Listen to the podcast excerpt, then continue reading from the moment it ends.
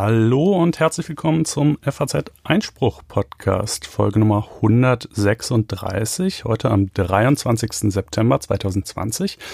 Und äh, wieder mit mir, Konstantin van Linden. Ich bin zurück aus dem hohen Norden und derweil die Stellung gehalten hat. Corinna Budras. Ja, Konstantin, schön, dass du wieder da bist. Hat sich ja einiges getan, wie man schon eingangs gehört hat. Wir haben ein neues ähm, Soundbett. Nennt man das eigentlich so? Wie findest du Ich, ich glaube schon, ja. Ich habe es letzte Woche schon gehört und äh, war ganz baff und äh, musste dann gleich mal äh, nachlesen, was es denn damit auf sich hat. Also die äh, unser eigener Artikel, den wir dazu haben, äh, lässt mich wissen, äh, dass das Soundkonzept geprägt ist von der neuen Musik, für, die für die FAZ eine starke Markenpassung aufweist. Äh, es ja. vereint zahlreiche Stile und Genres quer durch Europa und bedient sich beispielsweise Polyrhythmik und Atonalität. Äh, ist das nicht großartig in diesem kurzen Moment ja, nicht all wahr? das vereint? Ich glaube, das ist, es gibt auch noch eine lange Variante davon, aber die wollten wir jetzt nicht vor den Podcast hängen. Jedenfalls solltet ihr noch wissen, dass äh, inspiriert von diesem musikalischen Pluralismus die FAZ ihre Haltung Freiheit beginnt im Kopf in die Klangwelt übersetzt hat. Ja, ähm, das ist sehr schön. So klingt also Freiheit im Kopf. Nun weiß leider niemand mehr, dass wir in diesem Podcast die Woche neu verhandeln. Also unseren Richtig. Claim mussten wir aufgeben. Weiß jetzt auch gar nicht, ob man da unbedingt daran hätte festhalten fand, müssen. Aber, aber das vielleicht können wir ja noch so verbal beibehalten. Ähm, genau, richtig. Ja, und äh, tatsächlich, wir verhandeln äh, die Woche oder eigentlich sogar noch ein bisschen mehr als nur die letzte Woche, denn es gab ja eine Sondersendung und eine Woche wurde auch ausgesetzt. Dadurch ist ein bisschen was aufgelaufen, ähm, äh, was wir jetzt hier in der Tat neu verhandeln werden. Was ist das denn alles so, Corinna? Ja, also da wäre der Streit um die Aufnahme von Flüchtlingen aus dem niedergebrannten Camp Moria in Griechenland. In Deutschland gab es ja bemerkenswerte Zeichen der Solidarität von etlichen Bürgermeistern, die gesagt haben, wir schaffen das. Wir nehmen Flüchtlinge auf. Da hat aber Bundesinnenminister Horst Seehofer sein Veto eingelegt. Und wir schauen uns mal genauer an, wie das überhaupt rechtlich alles ist. Und dann beschäftigen wir uns natürlich auch mit dem Tod der legendären amerikanischen Verfassungsrichterin Ruth Bader Ginsburg und die Frage, ob und wie nun eine Nachfolgerin, ein Nachfolger gewählt werden kann in Amerika. Auf Wunsch einiger Hörer beschäftigen wir uns auch mit den Pop-up-Radwegen, die Berlin im Frühjahr eingerichtet hat. Das Verwaltungsgericht Berlin hatte ja Zweifel an der Rechtmäßigkeit angemeldet und wir schauen, wie es weitergeht.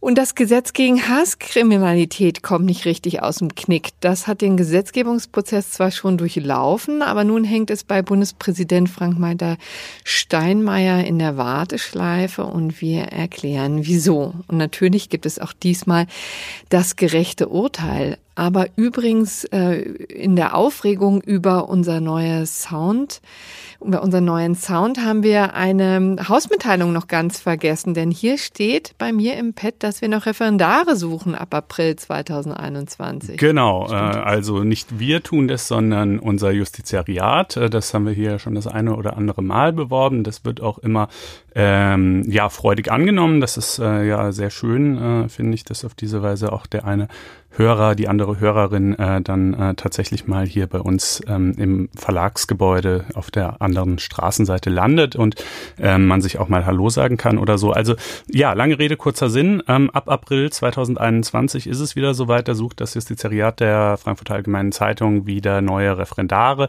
Ähm, wenn ihr euch für Medienrecht interessiert, dann äh, ist das sicherlich eine der spannendsten Sachen, die ihr da so machen könnt, denke ich, während eurer Station. Ähm, insofern, äh, wir packen den Link, über den man sich bewerben kann, wie üblich, in die Show Notes. Ähm, und kommen dann aber nun zum ersten Thema der Sendung. Äh, du sagtest es gerade schon, der Brand des Flüchtlingscamps in Moria auf der griechischen Insel Lesbos. Ähm, vor inzwischen äh, etwas über einer Woche.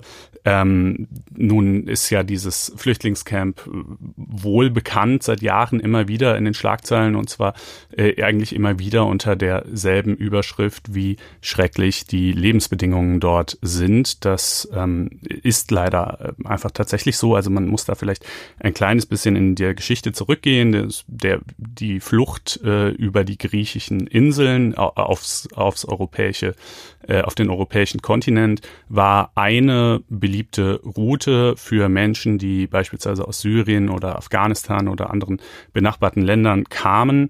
Ähm, das hat zeitweise waren das hohe fünfstellige Zahlen äh, von Menschen, die da monatlich angelandet sind. Dann wurde bekanntlich 2016 dieses ähm, Flüchtlingsrückführungsabkommen mit der Türkei geschlossen, ähm, das vorsah, dass eigentlich ähm, Griechen, also die Menschen, die auf die griechischen Inseln gelangen, ähm, dort zunächst äh, einer eine Asylprüfung unterzogen werden, ob sie einen Anspruch haben oder nicht. Und äh, sofern sie keinen haben, äh, sollen sie an die Türkei zurückgeführt werden. Und im Austausch soll ein anderer Syrer, der in der Türkei ansässig ist, der also einfach dorthin migriert ist, aber eben nicht äh, nach Europa, der soll dafür nach Griechenland kommen. Ähm, dass die Idee dabei war quasi, dass man es unattraktiv macht, äh, den, den ja da in der Regel auch mit Schleppern äh, finanzierten Seeweg äh, auf die griechischen Inseln zu beschreiten, ähm, weil man eben gewärtigen muss, dass man äh, ohnehin wieder in, an die Türkei zurückgeführt wird und umgekehrt es attraktiv macht, in der Türkei zu bleiben, weil dann die Chance besteht, dass man im Zuge eines solchen Austauschs äh, nach äh, Griechenland und letztlich dann auch weiter nach Europa gelangt. Äh, die Idee war auf dem Papier gut, in der Praxis nicht. Äh, dafür gibt es viele Gründe. Äh, ein Grund, ähm, das muss man, glaube ich, wirklich sagen, ist, dass die Griechen es nicht gut hinbekommen haben. Inzwischen ist es sowieso hinfällig. Das Abkommen liegt brach. Wir haben ja hier in der Sendung auch darüber gesprochen, dass es mit der, äh, dass die Türkei sich in den letzten Jahr, sagen wir mal, sehr konfrontativ in dieser Frage verhalten hat und Flüchtlingsströme sogar ganz bewusst und aktiv in Richtung Griechenland äh, in Bewegung gesetzt hat. In den Jahren zuvor war das eigentlich anders. Da wäre die Türkei äh, durchaus auch zur tatsächlichen Durchführung dieses Abkommens bereit gewesen. Ähm, aber die Zahl der von Griechenland tatsächlich zurückgeführten ähm, Flüchtlinge nach äh, in die Türkei war immer ausgesprochen gering, also teilweise zweistellige äh, Zahlen von Personen im Monat. Ja. Ähm, Würdest du sagen, die haben es wirklich verbockt oder wie würdest du das beschreiben, was da eigentlich passiert ja, also ist? Es gibt ja auch das Narrativ, dass Leute sagen einfach, äh, Europa hat Griechenland da auch ziemlich hängen lassen. Ne? Ähm, ja, das, da bin ich nicht so von überzeugt, ehrlich gesagt. Europa hat Griechenland schon finanziell und auch äh, logistisch organisatorisch ähm, stark unterstützt.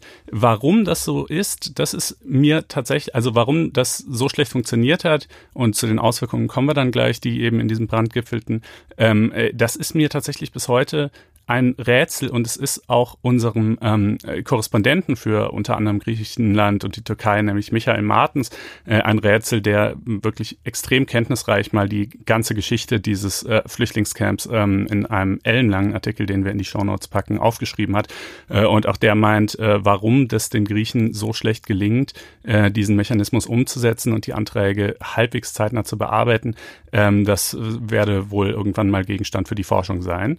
Ähm, jedenfalls ist es so und äh, das Abkommen hat zwar trotzdem eine durchaus spürbare Wirkung gezeigt. Äh, die Zahlen sind deutlich zurückgegangen, einfach weil äh, sowas ja auch immer eine kommunikative Komponente hat und wenn die Leute denken, so wird's gemacht, dann reicht das vielleicht schon.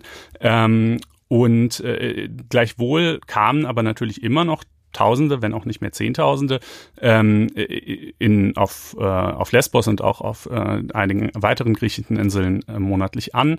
Und äh, dadurch, dass es alles so langsam ging, blieben die Leute dort einfach Monate, teilweise jahrelang auf diesen Inseln sitzen, selbst Leute, die äh, deren Asylanträge bewilligt wurden. Manchmal wurden sie dann tranchenweise Hunderte oder auch Tausende ans griechische Festland gebracht, wenn sich mal aufnahmebreite andere EU-Staaten fanden, wurden auch mal welche umverteilt, aber sehr, sehr viele blieben da eben einfach sitzen und ähm, das Camp auf Lesbos war eigentlich für 3000 Personen ausgelegt.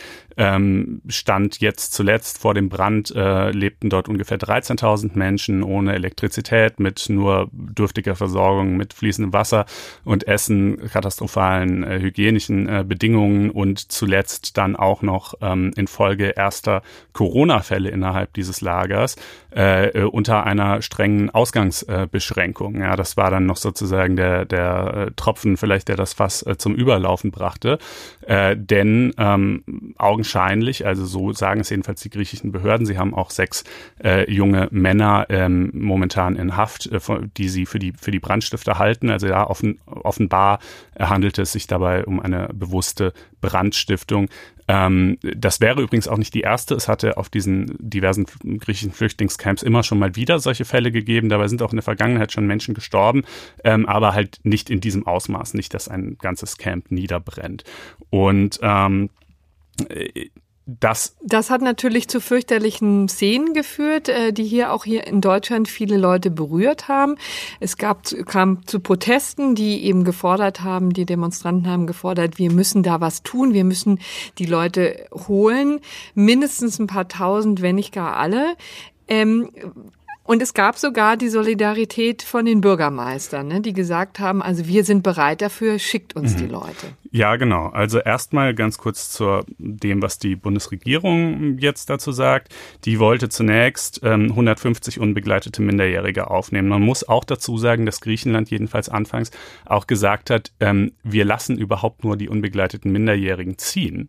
Ähm, das ist ein Aspekt, der in der deutschen Debatte äh, oft untergegangen ist. Die Griechen wollten gar nicht äh, so ohne weiteres, dass man ihnen die Leute abnimmt. Jetzt denkt man, warum? Die kriegen es doch offensichtlich nicht hin äh, und sind ja jetzt auch irgendwie, also nicht wahrscheinlich nicht begeistert, da diese tausend, zehntausend von Menschen äh, in elenden Bedingungen äh, bei sich im Land oder auf den Inseln zu haben. Die, die Bevölkerung der Inseln übrigens schon am allerwenigsten. Da gibt's ja auch immer wieder sehr unschöne Spannungen. Naja, natürlich aus dem Grund, dass man ähm, aus griechischer Perspektive nicht das Signal senden will, äh, dass man nur in Anführungsstrichen ähm, ein, ein hinreichend großes Feuer legen muss, ähm, damit sich dann schon die anderen europäischen Länder bereit finden. Denn das geht vielleicht einmal gut, aber beim nächsten Mal, wer weiß, vielleicht werden sie dann nicht mehr aufgenommen, dann steht Griechenland noch dümmer da. Also das will man natürlich nicht belohnen, ähm, äh, eine solche Brandstiftung. Das ist ja auch irgendwie auf eine gewisse Weise nachvollziehbar. Ebenfalls nachvollziehbar ist natürlich, dass ein solcher Brand jetzt nicht aus, aus keine Ahnung, äh, Pyromanie gelegt wird, sondern eben aus äh, existenzieller äh, Verzweiflung über die Lage dort. Also ich will das jetzt gar nicht mhm. mit einem moralischen Urteil verbinden. Ich sage einfach nur, so sind, glaube ich, die Interessenlagen. Und, ähm, Und vielleicht nochmal, um das noch deutlich zu machen, also du hast recht, sie wollten nicht das falsche Signal quasi ähm, aussenden an die Flüchtlingsstaaten, also die Staaten, wo die Flüchtlinge herkommen, aber umgekehrt, und das ist wieder der Punkt, wo dann vielleicht doch die, Euro, äh, die Europäische Union ins Spiel kommt, hat natürlich auf der anderen Seite auch niemand etwas getan. Deutschland vielleicht allenfalls ein wenig, aber ansonsten standen wir da relativ alleine. Es gab also keine EU-Staaten, die gesagt haben aus voller Inbrunst, okay, wir helfen euch da raus, denn diese Flüchtlingsverteilung Teilung, die haben wir ja auch schon oft diskutiert in unserem Podcast, mit der kommen wir in Europa nicht voran. Also da ähm, gibt es einfach einen Deadlock und natürlich hat jetzt Griechenland wenig äh, Interesse daran, die Leute aufs Festland zu bringen, weil es ja von da auch nicht weitergeht. Genau, dann sind sie halt einfach im Land, also in Griechenland. Ich meine, das sind sie so auch, aber auf den Inseln ist es halt noch so ein ja, etwas isolierterer Status oder wenn sie dann sogar in diesen Camps äh, festsitzen und da nicht raus dürfen, ist es sogar ein extrem isolierter Status. Und äh, ja, wie du schon sagst, genau, es gibt natürlich, es gibt einfach leider keine europäische Lösung. Es gibt halt das Dublin-System, das ist ja, wenn man so will, die europäische Lösung, die ist halt nur extrem unbefriedigend, weil sie den äh, Staaten der Ersteinreise, also typischerweise Griechenland, äh, Italien, Italien und einige andere äh, die ganze Last aufbürdet, ähm, aber es gelingt nicht, sich auf eine Neuregelung zu einigen. Ähm, es gibt da Gespräche seit Jahren, bisher wie gesagt leider ergebnislos. Äh, das ist natürlich auch jetzt wiederum Teil der äh, Motivlage von Horst Seehofer zum Beispiel, der sagt, ähm, wir können jetzt auch nicht vollumfänglich äh, jedenfalls hier in die Breche springen und sagen, wir nehmen sie alle ähm, oder einen großen Teil. Denn wenn wir das jedes Mal machen, äh, dann gibt es natürlich auch irgendwie für die EU keinen Anreiz, also für die anderen Mitgliedstaaten keinen Anreiz, sich auf eine Verteilungsschlüssel oder ähnliches zu einigen. Ähm, Problem ist halt nur, ich fürchte, den gibt's also eine, eine europäische Lösung, bei der alle Staaten wirklich an Bord wären, die wird es so oder so nicht geben. Egal, ob Deutschland jetzt alle mhm. nimmt, keinen nimmt oder ein paar nimmt. Ähm, Staaten wie Polen oder Ungarn werden einfach nicht sich bereit erklären, ähm, einen bestimmten Prozentsatz in Zukunft zu verteilen, da Flüchtlinge ja. zu nehmen. Äh, Wobei, also wir müssen das ja gar nicht vertiefen, nur mhm. da gab es ja auch schon Gedankenspiele, ob man das dann über finanzielle Lösungen ähm, regelt. Ne? Also nicht jeder muss Menschen aufnehmen, aber es muss sich irgendwie, irgendwie jeder daran beteiligen, ob organisatorisch, finanziell oder durch diverse Beiträge. Aber das müssen wir jetzt gar nicht vertiefen. Jetzt kommen wir vielleicht noch mal zu dem, was jetzt die Bundesregierung gemacht hat. Also vom ah, Prinzip Wenn ich hier eine Sekunde gesagt, noch einhaken darf, weil du gerade ja? sagst, das müssen wir nicht vertiefen. In der Tat müssen wir nicht, denn dazu und wie ein solches Modell ah. und eine solche Lösung aussehen könnte, haben wir einen sehr ausführlichen Text auf FAZ Einspruch. Ihr wisst schon, FAZ Einspruch ist nicht nur dieser Podcast, den ihr kostenlos hören könnt, sondern es ist auch ein äh, täglich aktualisiertes Online-Produkt der FAZ, in dem eben alle irgendwie juristisch angehauchten Texte aus der FAZ und der Frankfurter Allgemeinen Sonntagszeitung und von Faznet gebündelt werden und in dem außerdem auch täglich exklusive Stücke erscheinen, die es nur dort zu lesen gibt. Das hier ist ein solches ähm, von Frau äh, Silvia Kaufold in dem Fall. Die hat es mal sehr ähm, detailreich und äh, kenntnisreich skizziert, äh, wie eine solche Lösung eben aussehen könnte. Den Link dazu packen wir in die Show Notes und es würde uns sehr freuen, wenn ihr euch da ein Abo klicken wolltet, ähm, was ihr tun könnt für vier Wochen zunächst kostenlos unter faz.net-einspruch testen. Ja, und mit diesem Podcast, mit diesem Abo unterstützt man auch diesen Podcast. Das In der Tat. Als Erinnerung. Gut, aber jetzt zu Seehofer. Jetzt zu Seehofer, genau. Also äh, zuerst hieß es äh, eben 150 unbegleitete Minderjährige werde man aufnehmen. Äh, jetzt inzwischen hat sich ähm, die GroKo dann darauf verständigt, dass man außerdem noch ein zweites Kontingent von 1553 Menschen aus 408 Familien aufnehmen will. Das sind Leute, deren ähm, äh, Asylanträge schon positiv beschieden worden sind, die aber trotzdem noch da auf den Inseln festsitzen. Ja, das sagte ich ja eben. Äh, se mhm. Selbst die Tatsache, dass äh, der Asylantrag bewilligt wird, heißt leider bei bei der griechischen Verwaltung nicht unbedingt, dass man dann auch zügig aus diesen Camps rauskäme. Und dann noch ein drittes Kontingent von 243 Kindern, äh, die nicht unbegleitet, aber medizinisch behandlungsbedürftig bedürftig sind und äh, weil die eben gerade nicht unbegleitet sind, sondern deren Kernfamilien noch mitkommen, äh, sind das dann irgendwie etwas über 1000 und insgesamt sind es 2750 Menschen. So. Ähm, und jetzt kann man natürlich denken und so hört man es ja auch aus manchen äh, Kommunen und auch aus manchen Bundesländern, ähm, Berlin und Thüringen wären da vor allem zu nennen, äh, mein Gott, das sind doch eigentlich irgendwie läppische Zahlen, 2000, 3000, in, auf dem ganzen Camp gab es gerade mal 13.000 Menschen. Äh, Im 2015, 2016 2016 hatten wir teilweise in einzelnen Monaten das Achtfache davon äh, und jetzt ähm, zieren wir uns wegen Vergleichs, also wirklich um, um ganze Kategorien äh, kleinere Zahlen. Ähm, das ist doch kleinlich und äh, kleinherzig und äh, wir, wir haben Platz. Das ist so ein bisschen das neue äh, Refugees Welcome oder, oder wir schaffen das. Äh, ist jetzt, wir haben Platz, ja. Ähm, äh, sagen eben äh, einzelne Bürgermeister und ähnliches und bieten an, da in die Breche zu springen und die Leute aufzunehmen. Problem ist halt, ähm, Sie äh, können das nicht so ohne weiteres. Äh, denn der Paragraph 23 Aufenthaltsgesetz, das ist hier die ähm, in erster Linie einschlägige Norm, der sieht schon vor, dass Gruppen von Ausländern aus humanitären Gründen äh, eine Aufenthaltserlaubnis erteilt werden kann, äh, aber nur mit Einvernehmen des Bundesinnenministeriums. Und dieses Einvernehmen, äh, das gibt es gerade nicht. Ähm, Horst Seehofer sagt, er will keine parallele Asylpolitik quasi äh, durch die durch die Länder und Kommunen sehen, ähm, sondern das müsse bundeseinheitlich äh, geregelt werden. Tatsächlich äh, ist die Außenpolitik äh, ja sogar per Verfassung dem Bund zugewiesen und nicht den Ländern. Und ähm, das Argument der Kommunen, dieses wir haben Platz, wir sind aufnahmebereit, wir sind bereit, es zu stemmen, das ist natürlich etwas wohlfeil, wenn man ehrlich ist, denn ähm, wenn die Leute erstmal eine Aufenthaltserlaubnis haben und im Land sind, äh, dann genießen sie auch Freizügigkeit. Das heißt, es ist keineswegs gesagt und lässt sich auch gar nicht gewährleisten, äh, dass sie dann tatsächlich zum Beispiel in Berlin oder in Thüringen, äh, das sind ja zwei Länder, die sich da hervorgetan haben, äh, bleiben würden. Und äh, wenn Sie beispielsweise Hartz IV beziehen oder sonstige Sozialleistungen in Anspruch nehmen, dann wird ein Großteil davon ebenfalls vom Bund finanziert. Also insofern, das ist halt so ein bisschen, ich meine, ich nehme den Leuten schon ihre, ihre guten Absichten ab, keine Frage, aber es ist auch ein bisschen kurz gesprungen, so zu tun, äh, als, ähm, als könne man das so ganz in Alleinverantwortung entscheiden, sondern es hat schon auch seine Gründe, dass der Bund da ähm, mitzureden hat. Ähm, Vielleicht muss man noch eins ergänzen an dieser Stelle, dass im Grunde genommen genommen ja auch immer da durcheinander geht, worüber wir eigentlich reden. Also reden wir jetzt tatsächlich von Geflüchteten nur von Geflüchteten ganz allgemein oder reden wir tatsächlich von solchen, die tatsächlich ähm, Anrecht auf Asyl haben. Ja. ja. das sind ja auch noch durchaus unterschiedliche Gruppen. Ähm, jedenfalls nicht deckungsgleich. Es ist ja so, dass viele auch aus sicheren Herkunftsstaaten kommen, die womöglich dann gar keinen Anspruch auf Asyl haben. Dann bestünde also die Gefahr, dass sie hierher kommen und dann womöglich auch wieder abgeschoben werden müssten. Ja, also jetzt ähm, jetzt ist es ja so, dass das, was die Bundesregierung macht und zugesichert hat, ja nur Leute betrifft, die tatsächlich in Griechenland schon den, also das Asylverfahren durchlaufen haben und einen anerkannten Schutzstatus haben. Ja, oder die ne? unbegleiteten Minderjährigen. Bei denen ist das jetzt, glaube ich, nicht so ähm, aber gut, die sind halt eben nochmal eine besondere Gruppe. Ne?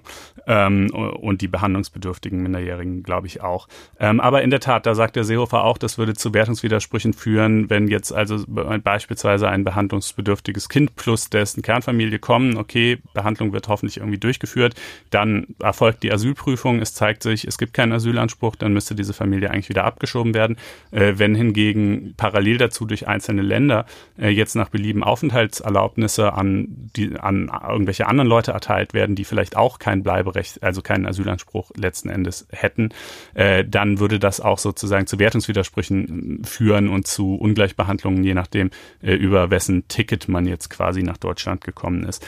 Ähm, also äh, es gab jedenfalls einen Antrag im Bundesrat von Berlin und Thüringen, dieses, ein, dieses Zustimmungserfordernis ähm, zu streichen des Bundesinnenministeriums. Dieser Antrag hatte aber keinen Erfolg. Äh, und dann gibt es natürlich noch fleißige ähm, Asylrechtler, also Anwälte, die dann eben in der Regel auch solche Menschen vertreten. Ähm, und äh, einer davon hat für den Republikanischen Anwaltverein, äh, das ist eine eher kleine Anwaltvereinigung, ähm, auch eine eher linke, kann man glaube ich so sagen, mal so ein Thesenpapier zusammengestellt, wie Kommunen vielleicht doch Leute nach Deutschland holen könnten, äh, ohne, äh, also trotz dieses, dieser Problematik im 23 Aufenthaltsgesetz. Auch das packen wir in die Show Notes. Ich fasse es hier nochmal kurz zusammen. Er hat so ein paar Ideen. Das eine wäre, auf Zustimmung des Bundesinnenministeriums hin zu klagen, ja. Ähm, mhm. äh, allerdings sehr fraglich, ob das Erfolg hätte. Jedenfalls würde es dauern und da müsste man dann ja darlegen, dass hier quasi das Ermessen des BMI auf Null reduziert ist und warum das so sein sollte, leuchtet mir ehrlich gesagt nicht ein. Ähm, dann sagt er noch, es gibt den 22 Aufenthaltsgesetz, eine Nummer davor. Äh, da kann man bei akuter humanitärer Notlage ähm, äh, Aufenthaltserlaubnisse vergeben. Allerdings ähm, gilt das halt eigentlich wirklich für Einzelpersonen und nicht für äh, größere Kontingente von Menschen. Dafür ist ja gerade der 23 da. Ähm, und ähm, dann gibt's noch, ja, also naja, er, er wird dann relativ kreativ. Es gibt zum Beispiel noch einen Paragraph, der sagt, äh, Betretenserlaubnis, äh, danach kann es Menschen, die eigentlich ein Einreiseverbot nach Deutschland, einem Einreiseverbot nach Deutschland unterliegen, erlaubt werden, aus bestimmten Gründen ausnahmsweise doch zu kommen. Äh, und dann sagt er, naja, wenn das schon für Menschen gilt, die einem Einreiseverbot unterliegen, dann muss es ja im Erstrechtsschluss möglich sein für Leute wie diese Menschen auf Lesbos, die keinem Einreiseverbot unterliegen. Das scheint mir in dem Fall aber ehrlich gesagt eher eine Umgehung zu sein, eines ja doch schon mhm. relativ kohärent äh, geschaffenen Konzepts. Ähm, naja, gut, also so ist die Lage. Die Länder sehen es ja. Es gibt dann, es kommen ja auch noch weitere Dinge hinzu, die das müssen wir jetzt nicht in allen Details machen. Die Leute brauchen dann ja gegebenenfalls Visa, dann muss ja natürlich irgendwie sowieso auch der Bund äh, mitwirken, um die zu erteilen. Normalerweise ist für viele für viele ähm, Normen aus dem Aufenthaltsgesetz ähm, auch zum Beispiel erforderlich, dass es eine Sicherung, also dass der Lebensunterhalt im Land gesichert ist, entweder durch einen schon zugesagten Job oder durch jemand, der sich bereit erklärt, so eine Sicherungserklärung abzugeben. Auch daran hapert es natürlich in der Regel, da kann dann auch wieder unter Umständen darauf verzichtet werden, aber ähm, so. Aber das ehrlich gesagt ja nur, wenn sie nicht als Flüchtlinge kommen. Äh, ne? Ja, das kommt ein bisschen, naja, ja gut, aber zum Beispiel im Zusammenhang von Familiennachzug oder solchen Dingen. Ne? Hm, okay. Ähm, also äh, letzten Endes, ich glaube, ehrlich gesagt, die Kommunen und Länder können es nicht. Sie tun es ja bisher auch nicht. Ähm, sie, es ist natürlich auch ein Stück weit, wie gesagt, politische Profilierung. Man kann sich da, nicht, kann da natürlich gut dastehen, sage ich mal, als, als moralisch äh, sehr integrer ähm, ja, man darf jetzt schon auch unterstellen, dass da so gewisse humanitäre Nein, das, das glaube ich Gründe auch. Motive da schon dahinter stehen. Das, ne? das, so. das glaube ich auch. Das will ich, äh, das will ich gar nicht bestreiten. Aber trotzdem äh, ist es halt so eine Lage, wo man sozusagen auch gute Absichten bekunden kann, ohne äh, eigentlich wissend, dass man sie halt eh nicht einlösen kann. Aber das soll nicht heißen, dass man sie de deshalb nicht hat. Ähm, das, äh, das äh, will ich gar nicht sagen. Und man versucht natürlich politischen Druck aufzubauen, Genau. ne, um zu versuchen, ob sich Berlin dann noch bewegt. Ja. Ich muss ja auch sagen, ich habe ja schon auch Sympathie für die Argumente, dass man natürlich, dass die Bundesrepublik da eine einheitliche Lösung nach außen vertreten muss, dass da auch in der europäischen Diskussion man sich da natürlich auch positionieren muss und seine Position nicht, sagen wir, vorzeitig, vorzeitig räumen darf. Aber ich muss sagen, auf der anderen Seite kann ich schon auch verstehen, dass man so langsam die Geduld verliert mit dem, was da auf europäischer Ebene passiert. Also es geht einfach nicht, dass jetzt über Jahre hinweg schon über die Verteilung ehrlich gesagt ja auch noch nicht mehr mehr gestritten wird. Also es passiert einfach gar nichts. Ja. Es sagen einfach etliche, ähm, etliche Länder, sie rühren sich da nicht. Und auf der anderen Seite gibt es aber auch keine Zwangsmaßnahmen, die in der Tat in Europa auch relativ schwierig sind. Aber man kann ja politisch auch mal drüber nachdenken, ob man das ein wenig mit den Subventionen anders gestaltet. Also ich kann schon verstehen, dass man da ein bisschen die Nerven verliert und die Geduld verliert und jetzt vielleicht auch mal dazu übergehen müsste, sich einen Plan B auszudenken. Also was passiert eigentlich, wenn wir uns dauerhaft in Europa nicht einigen können? Denn danach scheint es ja derzeit auszusehen. Ja, und vor allen Dingen, was passiert, wenn dann jetzt, wie gesagt, sind, sind das ja Zahlen, die, die eigentlich total äh, äh, lapidar wirken im Vergleich zu 2015, 2016. Was passiert, wenn wir wieder einen solchen äh, Zustrom von Flüchtlingen haben sollten? Ne? Denn ein zweites Mal wird Deutschland keine Millionen aufnehmen. Das wäre, glaube ich, jetzt innenpolitisch auch nicht vermittelbar. Ähm, ja, das ist einfach ein politisch äh, nahezu unlösbares Problem. Ähm, die Aufnahmebereitschaft der, der Mitgliedstaaten ist sehr unterschiedlich ausgeprägt, aber auch ehrlicherweise bei keinem Mitgliedstaat grenzenlos. Auch Deutschland und Frankreich, die sind jetzt sicherlich äh, da ähm, hilfsbereiter als Polen und Ungarn, aber, aber ist ja auch nicht so, dass sie sagen würden, ja, es können jetzt wirklich einfach alle kommen. Ähm, das ist ein, ein, ein ja, äh, moralisch und politisch äh, extrem schwierig zu lösendes Problem. Ähm, wie gesagt, wir packen da mal diesen Text in die Shownotes. Ähm, und äh, schauen einfach mal, ob und wann sich auf europäischer Ebene etwas in dieser Sache bewegt.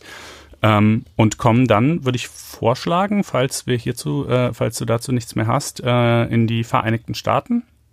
Ja, denn da tut sich ja wirklich Unglaubliches. Also am vergangenen Freitag, Freitagnacht, wurde bekannt, dass äh, die legendäre Ruth Bader Ginsburg gestorben ist im Alter von 87 Jahren. Es war leider schon erwartet, beziehungsweise viel eher noch befürchtet worden, denn ähm, sie hatte natürlich schon ein hohes Alter erreicht und war noch dazu schwer krebskrank. Der Krebs war wiedergekommen. Das heißt, es war damit zu rechnen, dass sie stirbt. Und das ist nun passiert. Und wir haben einen Monat vor der amerikanischen Präsidentschaftswahl das wirklich furchtbare Dilemma, dass nun eine Vakanz offen ist, ähm, also eine Vakanz, es eine Vakanz gibt am höchsten amerikanischen Gericht, am Supreme Court, denn die Richter dort sind auf Lebenszeit berufen und scheiden deswegen häufig eben mit dem Tod aus dem Amt, beziehungsweise das ist ja auch schon passiert, wenn sie ähm, ihr Amt aufgeben. Und nun ähm, ist eben die Frage, wie Amerika damit umgeht, wie der amerikanische Präsident Donald Trump damit umgeht, denn der hat schon ziemlich deutlich gesagt, ähm, ist mir doch egal, ob wir in einem Monat neu wählen, jetzt suche ich einen Nachfolger. Ja. Ne, das ist die Gemengelage. Die Demokraten sind erzürnt. Äh, ja, man kann sich das aus, aus, aus deutscher Perspektive, glaube ich, gar nicht so richtig gut vorstellen, denn ich meine, also wie viele äh, Richter des Bundesverfassungsgerichts ähm, äh, könnt ihr, äh, liebe Hörer, beim Namen nennen? Da äh, ja wahrscheinlich vielleicht ein, zwei, drei oder so. Die wenigsten ja, können alle nennen den früheren Präsidenten des Bundesverfassungsgerichts, der Herr Voskuhle, der nun leider auch schon äh, in Rente gegangen ist. Richtig. Ja, so läuft's nämlich in Deutschland. Nach zwölf Jahren scheiden sie dann automatisch aus dem Am- Amt, nicht ganz sang- und klanglos, sondern mit ordentlicher, ähm, mit einem ordentlichen Abschluss im Schloss Bellevue, aber das ist der deutsche genau. Weg. Ne? In Amerika ist das ziemlich anders. Ähm, ja, und einfach, also naja, die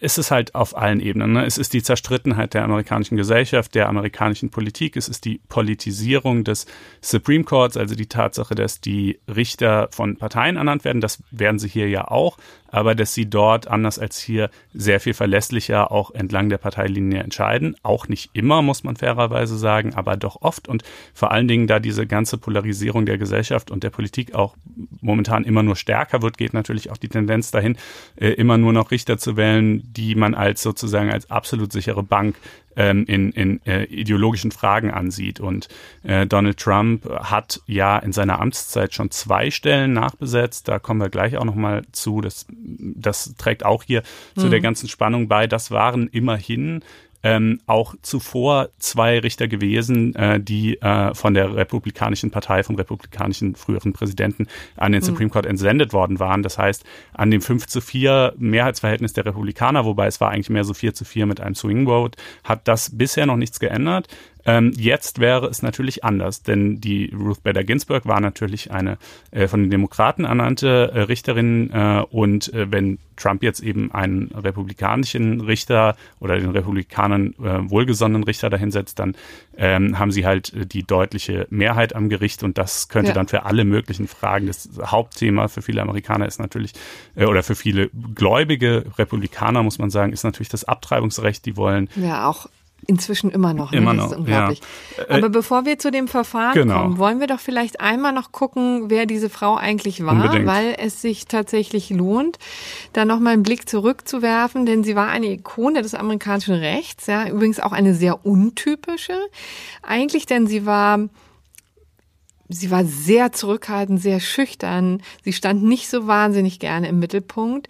Und erst im hohen Alter wurde sie jemand, der auch mal ein bisschen karlauerte, der auch tatsächlich ähm, eine Person, die auch die ähm, die Massen fesseln konnte. Aber das war ehrlich gesagt wirklich erst zum Schluss so. Sie wurde auch relativ spät eben zu einer wirklichen Berühmtheit. In Notorious RBG wurde sie immer genannt in Anlehnung an äh, den fast ähnlich ähm, heißenden äh, Rapper. Ähm, aber das kam erst relativ spät und sie wurde tatsächlich, ehrlich gesagt, zu einer Ikone, weil sie tatsächlich durch juristisch fantastische Arbeit aufgefallen ist. Und an ihr kann man auch nochmal zeigen, wie großartig Jura eigentlich sein kann, wie lebensnah und manchmal vielleicht auch gleichzeitig sehr ungerecht. Und wie man aber durch beharrliches Argumentieren am Fall auch zu anderen Ergebnissen gelangen kann. Denn das ist ihr tatsächlich gelungen, in einigen Fällen, die vor allen Dingen für die Gleichberechtigung von Mann und Frau da erhebliches verändert haben in den Vereinigten Staaten. Also sie ist wie gesagt 87 ähm, geworden, ist also ähm, hat kann auf ein sehr sehr langes bewegtes Leben zurückgreifen, wurde in Brooklyn geboren und sie hat eben behauptet in ihrer Anhörung vor dem amerikanischen Senat als zu ihrer Benennung als Supreme Court-Richterin, dass ihr Werdegang nur in Amerika möglich gewesen ist. Ihr Vater war eben Einwanderer, er kam aus Odessa, ihre Mutter Amerikanerin. Und sie ist aufgewachsen, relativ behütet, als einzige Tochter. Sie hatte ein sehr gutes Verhältnis zu ihrer Mutter, die sehr streng gewesen ist und sehr auf, äh, auf Hausaufgaben und äh, das Musizieren Wert gelegt hat. Die starb aber mit 17 Jahren an Krebs. Also im Grunde genommen muss man auch sehen, also als dass Ruth der Bader Krebs, Ginsburg 17 war. Ja, ja genau. Äh, richtig, als ähm, Ruth Bader Ginsburg 17 war, starb die Mutter an Krebs. Also auch diese Krankheit zieht sich durch die Familie. Auch ihr, ihr Mann äh, Marty ist später an Krebs erkrankt ähm, und nun ist ja auch Ruth, äh, Ruth Bader Ginsburg daran gestorben.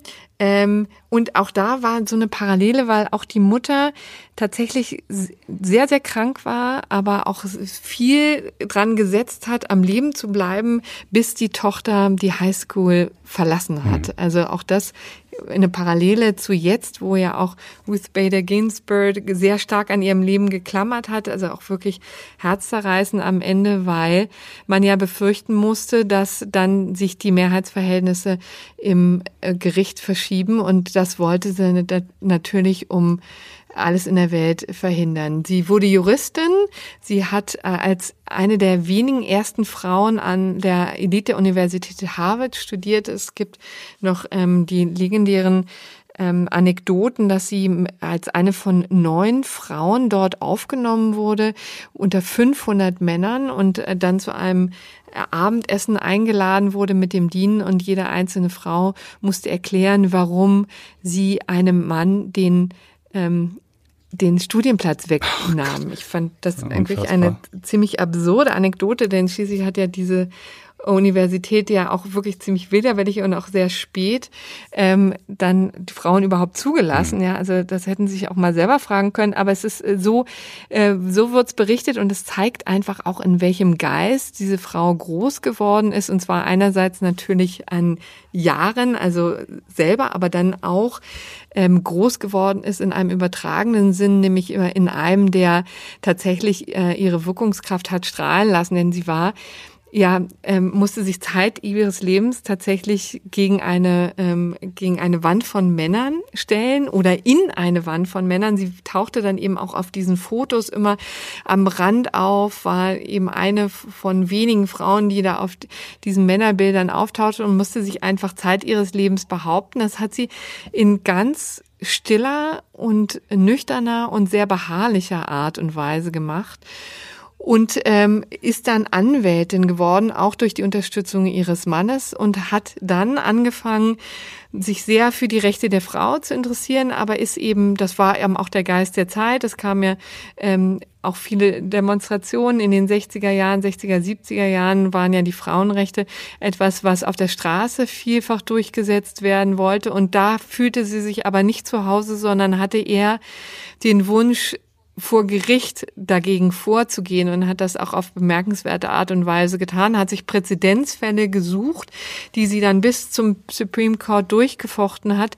In vier von fünf Fällen auch sehr erfolgreich. Also das war eine ziemliche Erfolgsgeschichte, wie sie als doch recht kleine, zierliche Frau da äh, Anhörungen ähm, in Washington gebracht hat und dann tatsächlich auch zu maßgeblichen Änderungen ähm, beigetragen hat, nicht nur was tatsächlich Frauenrechte angeht, also da gab es eben einen legendären Fall, den sie hochgebracht hat, wo es darum ging, dass sie, ähm, dass die Frau nicht die gleichen in der in der Air Force nicht die gleichen ähm, den gleichen Wohngeldzuschlag bekommen hat wie die Männer und zwar auf ganz, also weil nicht etwa weil es ein Versehen war, sondern weil das die Gesetzeslage war, denn Frauen galten nicht als Verdiener der Familie, sondern eben nur die Männer, nur die hatten Anspruch darauf, einen Wohngeldzuschlag zu bekommen. Das hat sie eben vor den amerikanischen Supreme Court gebracht. Umgekehrt aber eben auch hat sie sich um Männer gekümmert, denen ähm, auch die nicht die gleichen Rechte wie Frauen zugebracht äh, wurden. Da gab es einen alleinerziehenden Vater, der eben nicht mal Ansprach auf Sozialhilfe nach dem Tod seiner Frau bekommen hat. Der äh, hat seinen Job verloren, der musste sich um sein Kind kümmern, hat also die ähm, das die der Erziehung des Kindes vorangetrieben und ist nicht arbeiten gegangen und hatte, aber weil er Mann war, keinen Anspruch auf ähm, Sozialhilfe. So und all diesen Fällen hat sie sich angenommen und deswegen relativ beharrlich und stetig dafür einen Wandel in der amerikanischen Gesellschaft gesorgt. So, und ähm, dann wurde sie eben auch spät zur Ikone äh, des amerikanischen Rechts, ist nun verstorben und Jetzt, wie gesagt, sind wir bei dem Verfahren und der Frage, wie jetzt diese Lücke gefüllt werden kann. Sie hat übrigens eine private, äh, gute Freundschaft mit Antonin Scalia verbunden. Ja, also wenn mhm. Ruth Bader Ginsburg die ikonischste ähm, Richterfigur, Richterperson der ähm, äh, Demokraten war, dann war Scalia äh, sicherlich dasselbe für die Republikaner. Ja, ein brillanter Rhetoriker, messerscharf, beißend, ähm, äh, äh, boshaft, äh, ganz anders als sie mit einem großen Sendungsbewusstsein und äh, und sehr raumgreifend und so und äh, und natürlich offensichtlich vor allen Dingen mit eben mit mit ganz anderen juristischen Überzeugungen. Ähm, äh, aber die beiden waren privat gut befreundet und das ist so ein bisschen so eine schöne Anekdote weil das in der amerikanischen Gesellschaft halt leider zusehends für viele Leute unvorstellbarer wird, dass man auch mit jemand gut befreundet sein könnte, äh, der äh, viele fundamentale Dinge ähm, politischer Art ganz anders sieht als man selber. Ähm, und äh, ja, nun aber in der Tat ähm, kommen wir mal zur Frage der Nachbesetzung. Ähm, also der, das funktioniert grundsätzlich so. Der Präsident hat das Recht, einen neuen Richter zu benennen, ähm, aber dieser Richter muss dann mit der Senatsmehrheit äh, von 51 Stimmen äh, gewählt werden. Oder wenn es 50 zu 50 steht, äh, dann ähm, hat die entscheidende Stimme der Vizepräsident.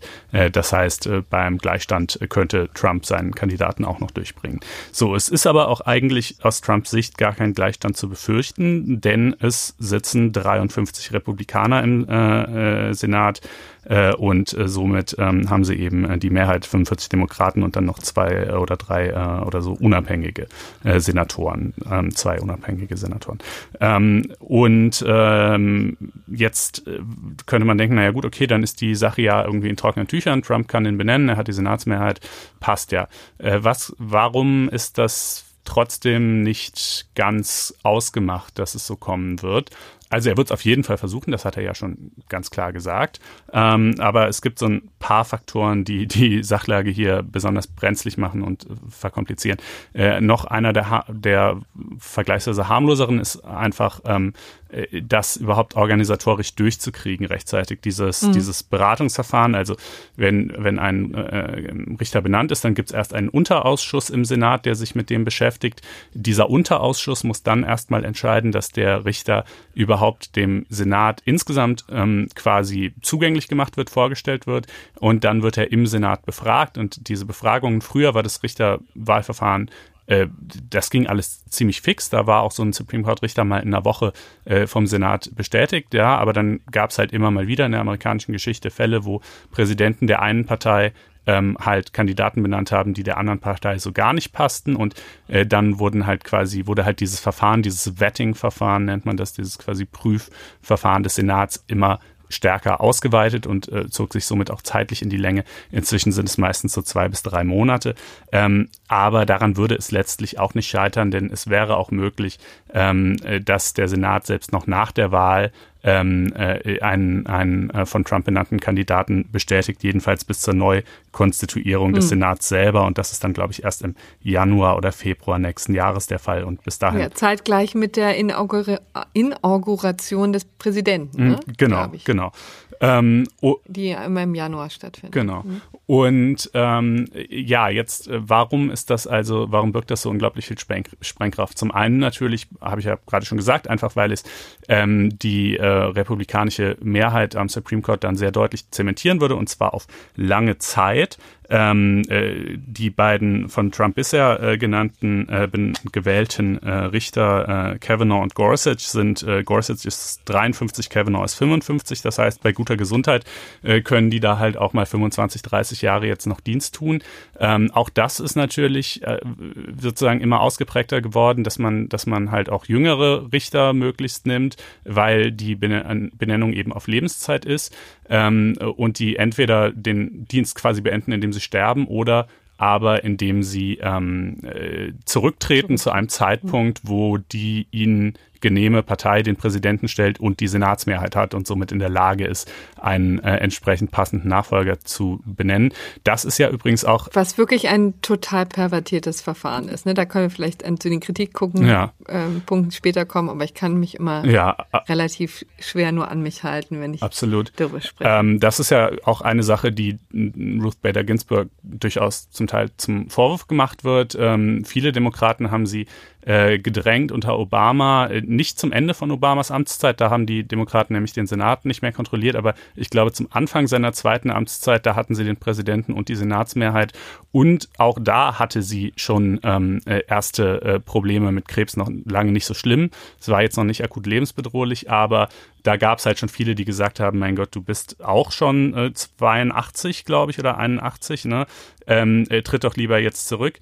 Ähm, das hat sie aber halt nicht getan. Ist ja letztlich auch ihre Entscheidung. Sie hat natürlich auch nicht damit gerechnet, dass äh, Trump die Wahl gewinnen würde.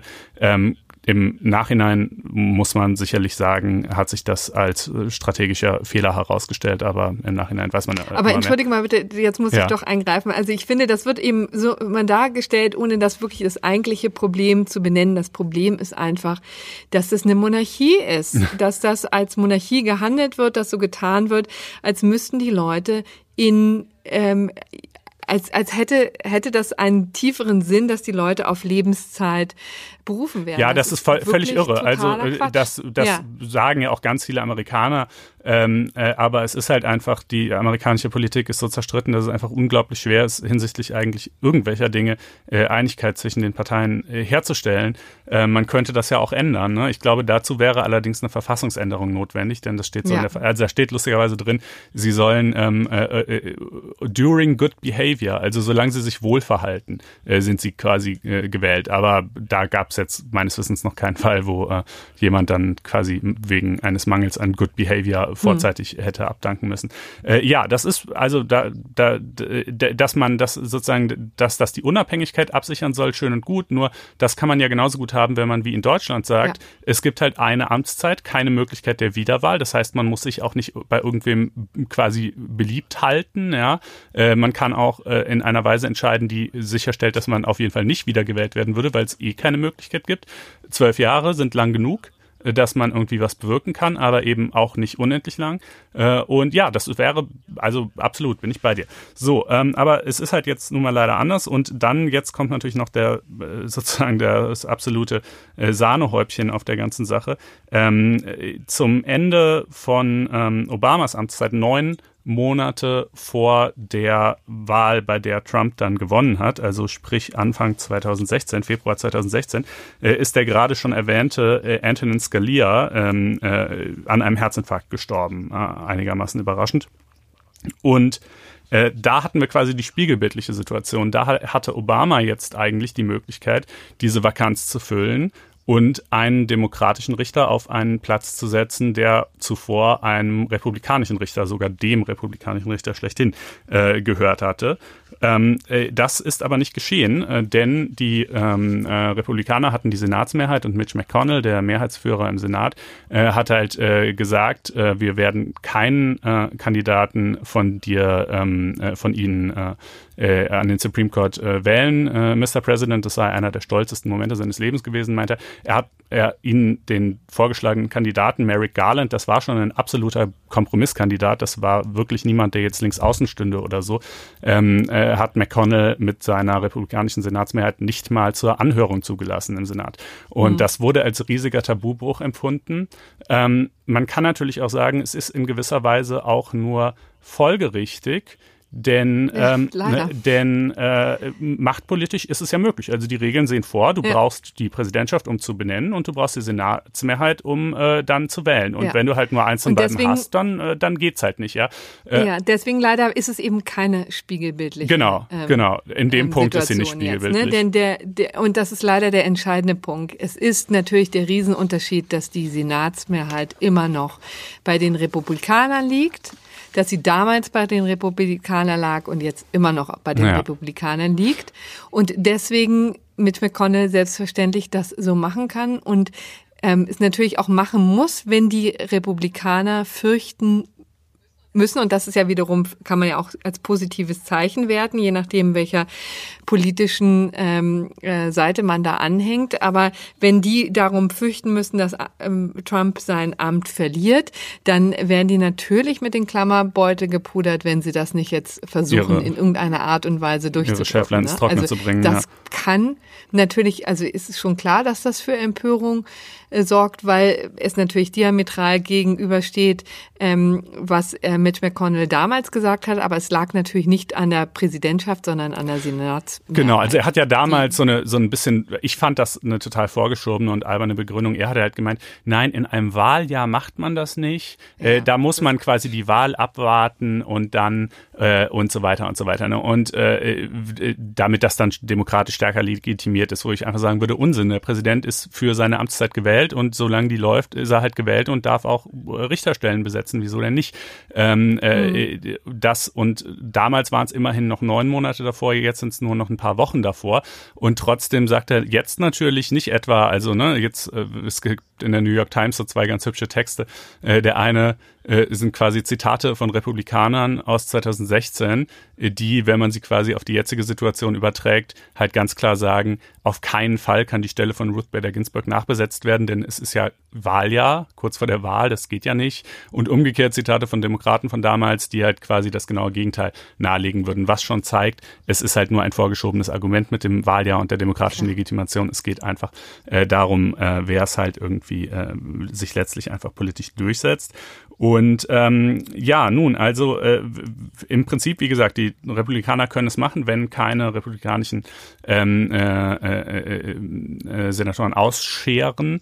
Ähm, und ähm, es, sind, es soll wohl eine Frau werden. Ähm, es sind zwei im Gespräch, beide natürlich erzkonservativ, äh, religiös, also sind auch noch mehr, aber die zwei Favoritinnen, Amy Coney Barrett und äh, Barbara Lagoa, beide konservativ, beide religiös, beide meine ich auch ähm, äh, abstimmungsfeindlich gesinnt.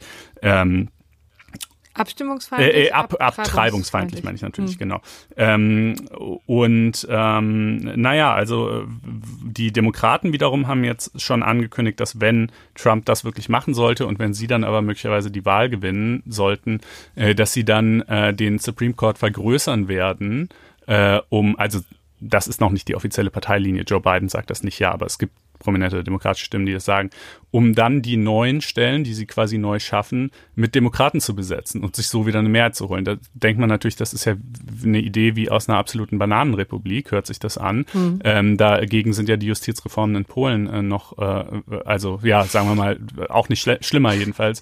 Ähm, das geht tatsächlich, das ist nicht in der Verfassung, sondern nur in einem Gesetz geregelt, ähm, wie äh, äh wie viele Richter es am Supreme Court gibt.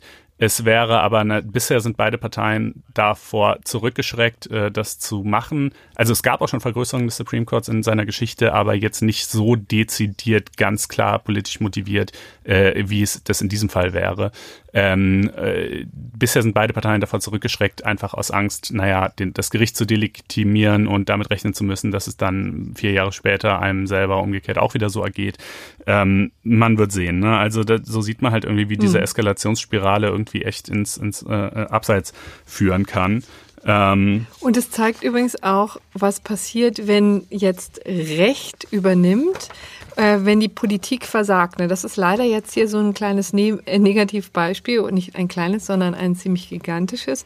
Denn man muss jetzt sagen, also das ist wirklich abgefahren, auf welche Ideen Demokraten jetzt kommen, ähm, um zu verhindern, dass dieses Verfahren jetzt durchläuft. Äh, man sucht nach Dingen, nach Regeln, die den ganzen Prozess verzögern. Es das ist einfach unglaublich, was es da an gesetzlichen Feinheiten gibt, die man dann bemühen kann. Aber das, ehrlich gesagt, ist natürlich auch eine komplette Bankrotterklärung, die nichts anderes sagt, als dass man politisch also so weit entfernt ist, äh, wie man sich glaube ich, wirklich in seinen kühnsten Träumen, zumindest vor vier Jahren, noch nicht vorgestellt hat. Ja. Also das ist schon wirklich gruselig, was da jetzt gerade abläuft. Das ist leider wahr. Ja, genau. Filibuster wurde auch noch erwogen. Das äh, hm. könnte ich jetzt noch im Detail ausführen. Naja, oder vielleicht noch zwei Sätze dazu, weil das auch in dem Kontext relevant war. Ne? Das ist ja die, das Konzept, dass es quasi eine unbegrenzte Redezeit für Abgeordnete gibt und ähm, äh, früher, in früheren Zeiten haben die sich dann wirklich teilweise, wenn sie eine Abstimmung verhindern wollten, hingestellt und einfach tagelange Reden gehalten oder aus der Bibel vorgelesen. Inzwischen reicht es quasi, das einfach anzukündigen. Und so 24 Stunden lang, ne? Das muss ja, oh ja, und noch länger nicht teilweise. Ja, ja, genau. Nee, also, also vier, nicht zu den Geschäftszeiten, ja. sondern wirklich tatsächlich, das muss rund um die ja. Uhr gehen. Das wollte ich nur ergänzen. Inzwischen eigentlich nicht mehr. Inzwischen reicht es auch, dass eine Partei quasi einfach sagt, dass sie etwas filibustern wird, aber ähm, äh, das haben die Demokraten auch schon versucht bei der Ernennung von Neil Gorsuch. Und ähm, vormals war es noch so, dass man 60 von 100 Stimmen brauchte, um, einen, um eine Entscheidung in, trotz eines Filibusters zu erzwingen. Ja, also wenn man quasi nicht nur 50, äh, nicht nur 51 von 100 hatte, sondern 60 von 100, dann konnte man sagen, wir erzwingen jetzt ein Ende des Filibusters ähm, und, äh, und bringen die Sache, um die es hier geht, äh, die Ernennung von Gorsuch damals eben trotzdem jetzt zur Abstimmung.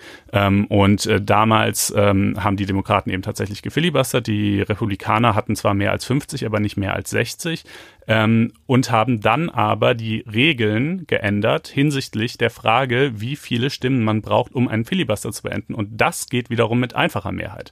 Ja, also dafür reichten über 50 ähm, äh, Senatoren aus. Und so ist es jetzt auch. Also lange Rede, kurzer Sinn. Wenn man eine Mehrheit hat, ähm, um den Supreme Court Richter, um den es geht, zu wählen, dann hat man auch eine Mehrheit, um einen etwaigen gegen die Wahl gerichteten Filibuster zu äh, zwangsweise zu beenden. Äh, somit ist das also auch keine Option für die Demokraten. Ja. Ähm, ja. Gibt aber jetzt inzwischen andere kleine Regeln, die aufgetaucht sind. Da gab es gestern, glaube ich, einen sehr interessanten Beitrag wieder in der New York Times, die, der das aufgedröselt ähm, hat. Das können wir auch gerne noch in die Shownotes tun. Ähm, es wird einem wirklich ein bisschen ja. anders, wenn man das ja. liest. Nicht, weil man es ihnen nicht gönnen würde, ja. sondern weil es einfach ähm, wirklich eigentlich dem politischen Gedanken der Kooperation zumindest in Grundfragen komplett widerspricht. Ja. Ne? Gut. Gut. kommen wir äh, zum nächsten Thema. Ja, Gott, das ist einfach jetzt, wirkt unfassbar profan. Das stimmt im allerdings. Ja. dazu. Es geht nämlich jetzt um die Pop-Up-Radwege hier in Berlin. So ne? ist es. Ähm, ach, Pop-Up. Radwege, Entschuldigung. Ähm, da muss ich mich jetzt irgendwie wieder fangen und, äh, so, und runterkommen auf, ähm, auf ein nüchternes Niveau nach dieser Aufregung. Ähm, geht um Pop-Up-Radwege, ähm, die hier in Berlin ähm, im Frühjahr ja, aufgetaucht sind, also von der Verkehrssenatorin Regine Günther initiiert wurden, ging natürlich darum, auf großen befahrenen Straßen in Friedrichshain, Kreuzberg, in Mitte, in Charlottenburg ähm, Radwege äh, zu installieren, weil man gesehen hat, wie jetzt äh, während der Corona-Pandemie der Verkehr aus den öffentlichen Verkehrsmitteln auf die Straße zurückgegangen ist, in die Autos, aber eben vor allen Dingen auch auf die Fahrräder. Und deswegen hat man hier in Berlin sehr schnell gehandelt und hat eben gelbe Fahrbahnmarkierungen auf der Straße hinzugefügt, um deutlich zu machen, hier sollen eben die Radfahrer fahren. Deswegen hatten natürlich die Autos dann weniger Platz. Dagegen hatte ein Abgeordneter der AfD klagt. Übrigens, das sollte man vielleicht in diesem Zusammenhang mal sagen, nicht in seiner Form als äh, oder in seiner Funktion als Abgeordneter, sondern natürlich als Verkehrsteilnehmer. Ne? Nur so war er ja davon unmittelbar betroffen und konnte deswegen den Verwaltungsgerichtsweg beschreiten. Und er war äh, erstaunlich äh, erfolgreich vor dem äh, Berliner Verwaltungsgericht, obwohl die ihm jetzt auch nicht durch die Bank Recht gegeben haben, da komme ich vielleicht äh, gleich noch dazu, sondern letztendlich wird sich das Ganze beschränken auf ähm, eine Begründungs, äh, auf, auf eine bessere Begründung des Berliner Senats. Also de, denen ist im Grunde genommen das Ganze um die Ohren geflogen, weil die davon ausgegangen sind, sie könnten das errichten, ohne jetzt hier ganz detailliert festzulegen, festlegen, woran es eigentlich hapert, was eigentlich die verkehrspolitischen Gedanken dahinter sind. Da waren sie bei der Begründungspflicht nicht ganz sorgfältig und das ist ihnen jetzt um die Ohren geflogen. Das nur, um das Ergebnis mal vorwegzunehmen, aber wir können noch kurz ein bisschen ins Detail gehen. Also es ist ähm, nämlich jetzt so, dass äh, das Ganze ähm, jetzt auch noch nicht endgültig entschieden ist, sondern das geht jetzt vor das Oberverwaltungsgericht. Und es ist im Moment ein Streit, das Ganze ist ja im Eilverfahren, ja, so schnell sind ja die Verwaltungsgerichte auch nicht. Der, äh, der Abgeordnete, der AfD-Mann hat eben darauf gepocht, dass die ganzen Dinge jetzt abgebaut werden müssen, also und das ähm, Verwaltungsgericht hat in der Tat Zweifel gehabt an der Rechtmäßigkeit dieser Radwege und ähm, hat deswegen angeordnet, dass die ähm, dass die entfernt werden müssen. Also da geht es dann immer darum, um die sofortige Vollziehung ähm, ähm, der Maßnahmen und in diesem Fall der Entscheidung. Und jetzt ist aber natürlich das Ganze wieder auf Eis gelegt, weil jetzt das, ähm, äh, das Land Berlin, also insbesondere die Senatsverwaltung für Verkehr, natürlich ähm, dagegen jetzt wieder vorgegangen ist und gesagt hat, wir lassen es jetzt erstmal so, wie es ist, ja, um es jetzt mal sehr untechnisch zu formulieren, um unsere Nichtjuristen jetzt auch äh, hier mal mitzunehmen.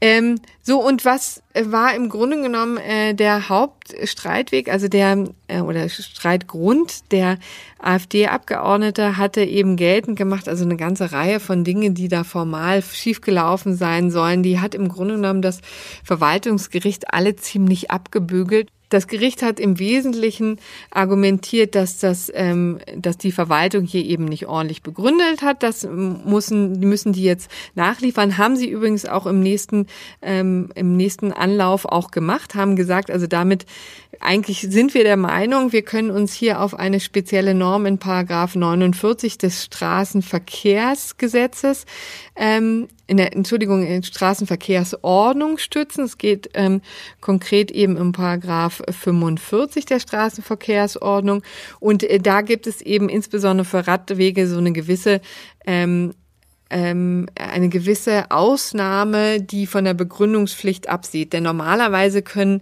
muss das, muss jeder Eingriff in den Verkehr ziemlich umfangreich begründet werden, muss also sagen, warum hier eine Gefahrenlage besteht.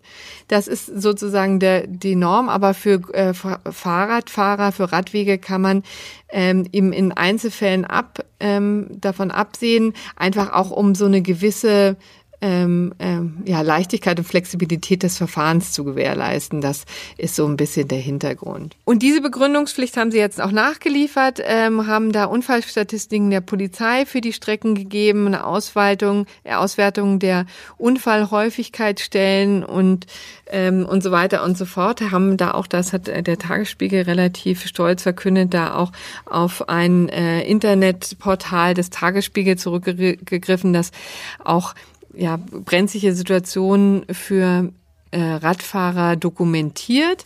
Und all das soll jetzt eben dazu führen, dass in der zweiten Instanz das Ganze tatsächlich äh, glimpflicher für den Senat abläuft, dass man da mit den ähm, Verkehrswegen, mit den Radwegen tatsächlich dann durchkommt. Und deswegen glaube ich auch, dass die ganze Aufregung, die auf Basis dieses Verwaltungsgerichtsverfahren dann äh, in die Öffentlichkeit geschwappt ist, vielleicht auch ähm, an Substanz verliert, wenn es erstmal in die zweite Substanz geht, äh, in die zwe zweite Instanz geht.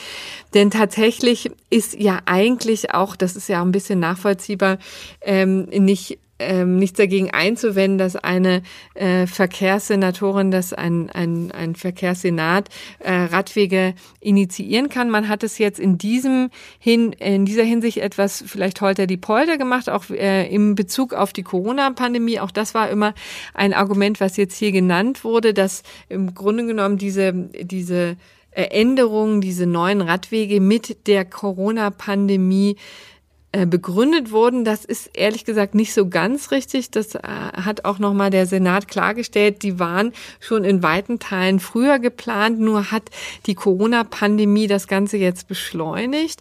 Und deswegen hat ähm, ähm, kam es jetzt eben auch so zu diesen Ungenauigkeiten äh, im Verfahren, also die jetzt womöglich dann auch in der zweiten Instanz ausgeräumt werden oder jedenfalls vielleicht in einem neuen Verfahren. Es entstand so ein bisschen die Diskussion, ja, wie frei ist denn jetzt eigentlich, ähm, wie anachronistisch ist diese Entscheidung, mhm. ja, weil man ja immer sagen kann, naja, also Kinder, es ist jetzt nun auch im neuen Mobilitäts äh, Plan verschiedener ähm, Städte und insbesondere Berlin gehört ja dazu, ist einfach die Fokussierung auf das, ähm, das Auto nicht mehr so State of the Art. Es wird jetzt viel häufiger geguckt, was können eigentlich, was ist wichtig für Radfahrer, wie kann deren Sicherheit und auch ja, die der e Fußgänger gewährleistet und, werden. Äh, so weiter, genau, klar. also es ist ja äh, schon längst nicht mehr so, dass sich alles nur noch ums Auto dreht und da äh, gibt auch, geben auch die Straßenverkehrsordnung und das Straßenverkehrsgesetz auch durchaus Raum. Es muss nur alles in einem vernünftigen Maße getan werden und auch mit einem vernünftigen Verfahren und ich glaube, das war so ein bisschen die Bottomline hier in diesem ähm, in diesem Fall, dass das vielleicht ein bisschen zu fix gemacht wurde, aber dass man letztendlich doch früher oder später mehr Fahrräder äh, oder Fahrradwege in Berlin und auch anderswo installieren kann, es steht alles in einem, glaube ich, außer Frage. Denn man muss ja auch ehrlicherweise sagen, in, auf diesen auf diesen Straßen ist ja nun, die da insbesondere genannt werden, das sind ja ziemlich große Straßen. Auch der Kotti ist dabei. Äh, das sind ja sehr äh, befahrene Plätze, die ja durchaus auch sehr gefährlich sind für Fahrradfahrer. Da leuchtet es ja unmittelbar ein, dass man da bestimmte ähm, Fahrradzonen einrichten kann, ja, um da nicht weiter zu, äh, zu einer Gefährdung des Fahrradverkehrs zu ja, kommen. Ich glaube, also, was, was vielen, glaube ich, sauer aufstößt, ist einfach schon so diese gesetzliche Grundkonzeption, auch wenn die Begründungspflichten bei Fahrradwegen zwar geringer sind, aber es gibt sie ja schon, darauf hat das, hat das äh, VG ja auch abgestellt, dass das eben nicht ordentlich begründet sei, die eine, eine Gefahrenlage, ja, und es die sozusagen, ich nenne sie jetzt mal etwas salopp, die Fahrradfahrerfraktion, sagt halt, nee, nee, nee, das ist schon von vornherein falsch gedacht. Diese Anlage, dass man quasi sagt, die Straße ist der Normalfall und alles, was ähm, die Straße also die für Autos befahrbare Straße verkleinert, einschränkt, einen Teil davon wegnimmt und anderen Mobilitätsformen wie dem Fahrrad zuführt, ist quasi die begründungsbedürftige Ausnahme, die nur bei besonderen Gefahrenlagen oder ähnlichen äh, Dingen ähm, überhaupt äh, zulässig sein kann. Das ist von vornherein falsch gedacht, sondern sondern äh, äh, das Fahrrad muss einfach quasi eine, eine gleichwertige äh, Alternative sein, die und das muss einfach überall mehr oder weniger möglich sein, Fahrradwege zu errichten, ohne das überhaupt groß begründen zu müssen, muss man bei Straßen ja auch nicht. Ähm, so, so ist, glaube ich, der Tenor in, also ja, zumindest Richtig. bei Leuten. Aber wie gesagt, das ist ja auch etwas, was jetzt von dem Oberverwaltungsgericht geklärt werden wird, ob das Verwaltungsgericht Berlin da vielleicht ein bisschen übers Ziel hinausgeschossen wird. Das hat eben mhm. die Senatsverwaltung auch nochmal klargestellt. Ne? Sie sind ähm, pochen immer noch darauf, dass Paragraph 45 Absatz 9 Satz 4, wenn man es ganz genau wissen möchte, ähm, eben diese Ausnahme für äh, Radfahrstreifen innerorts vorsieht. Also die beharren einfach immer noch darauf, dass ähm, sie das so locker hätten argumentieren können. Nur haben dann eben jetzt auch schon nachgeliefert, ähm, weil auch das eben kein Problem ist. Das heißt, am, am Ergebnis wird sich wahrscheinlich mittelfristig auch nicht viel ändern. Wahrscheinlich wär, wird es, ist meine Prognose jetzt bei diesen acht zusätzlichen Pop-up-Radwegen bleiben. Es werden wahrscheinlich auch noch mehr hinzukommen. Dass es da hin und wieder dann mal Streitigkeiten gibt vor Verwaltungsgerichten, ist wahrscheinlich ähm, auch jetzt keine große Überraschung. Aber das wollten wir hier jetzt nochmal darstellen. Mhm. Ja. Weil es ja durchaus auch gewünscht wird. Ja, absolut. Hast du dazu noch Nö. als ähm, passionierter Autofahrer noch was dazu zu sagen? Möchtest du deine Rechte verteidigen? Nee, überhaupt nicht. Also äh, ich versuche echt immer mit einem Fahrradfahrer wirklich äh, vorsichtig zu überholen und finde das selber absolut asozial, wie manche Autofahrer da drauf sind. Ähm, und äh, ja, ich, keine Ahnung, ich weiß nicht, ob man das immer zu so einem Kulturkampf hoch äh, jazzen muss. Das, deshalb hat diese ganze Geschichte ja auch so viel Aufmerksamkeit erfahren. Ansonsten könnte man auch, auch sagen, für alle Menschen, die nicht in Berlin wohnen, ist die Entscheidung schon mal komplett irrelevant. Aber es ist halt irgendwie einfach so eine Animosität zwischen diesen beiden Gruppen zu spüren. Ich finde das doof. Ich äh, mag Fahrräder persönlich nicht, weil ich einfach nicht gerne fahre, aber äh, es soll natürlich jeder gerne Fahrrad fahren können und es sollte einer äh, Senatsverwaltung, glaube ich, schon auch zustehen, äh, äh, mehr Fahrradwege einzurichten, wenn sie das äh, eben in ihrem äh, Städteplanungskonzept so äh, haben möchte. Ähm, ja, gut. Dann Gut, ähm, dann kommen wir doch jetzt ach zu einem anderen Gesetz, äh, wie was, also einem Gesetz, nämlich das Gesetz gegen Hasskriminalität im Internet, das jetzt eine eine längere Schleife beim Bundespräsidenten Frank-Walter Steinmeier dreht. Ja, äh, man, äh, wir können da kurz verweisen, es gibt auf Folge 101 und Folge 105 ähm, da haben wir über zwei verschiedene parallel in Arbeit befindliche Reformen des Netzwerkdurchsetzungsgesetzes beschlossen. Die eine zielt mehr so auf Optimierung von bestimmten Abläufen, Dinge einfacher machen und außerdem auch eine gewisse Liberalisierung, indem nämlich auch ein Wiederherstellungsanspruch ins Gesetz geschrieben wird für Posts, die äh, zu Unrecht gelöscht wurden. Ja, wenn also ein Netzwerk irgendwas, äh, jemand beschwert sich über einen Post von mir, das Netzwerk löscht den Post, ich sage, äh, das war aber doch zulässige Satire und ich habe recht mit diesem Argument, dann habe ich dann jetzt in Zukunft eben auch einen solchen Wiederherstellungsanspruch nach diesem Entwurf. Ja, der ist allerdings noch nicht durch den Bundestag und noch nicht durch den Bundesrat und um den wird es hier auch nicht gehen. Das wollte ich nur kurz sozusagen, damit man weiß, dass sonst so ein bisschen unübersichtlich, dass es diese beiden gibt. Mhm. So, und der andere ähm, der äh, eben durch den Bundestag und durch den Bundesrat schon durch ist und jetzt beim Bundespräsidenten liegt, Äh, das ist mehr der ja, polizeirechtlich, sicherheitsrechtlich gedachte, wenn man so will, ähm, eben unter der Überschrift Bekämpfung von Rechtsextremismus und Hasskriminalität im Netz, wobei es tatsächlich da auch noch diverse andere Straftatbestände, wie zum Beispiel Kinderpornografie, äh, eine Rolle spielen, die man jetzt eigentlich unter diese beiden Überschriften nicht so gut subsumieren kann. Aber naja, was sieht der vor? Ähm, äh, auch das haben wir schon besprochen.